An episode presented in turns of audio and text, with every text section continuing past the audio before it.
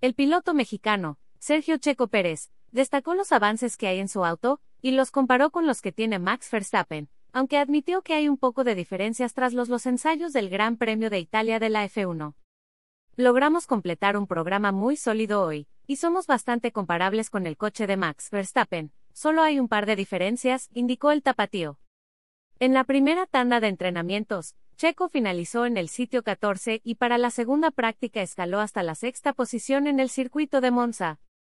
Hemos estado jugando con la configuración, explorando diferentes direcciones, así que creo que en general, tenemos muy buena información para el futuro, agregó.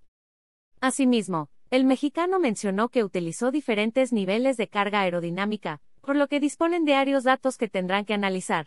¿A qué hora se corre la tercera práctica del GP de Italia? Guión las 6. Tiempo de la CDMX, de este sábado 10 de septiembre. ¿A qué hora es la calificación del GP de Italia? Guión las 9 horas. Tiempo de la CDMX, de este sábado 10 de septiembre. Alt. La ley de derechos de autor prohíbe estrictamente copiar completa o parcialmente los materiales de Excelsior sin haber obtenido previamente permiso por escrito, y sin incluir el link al texto original.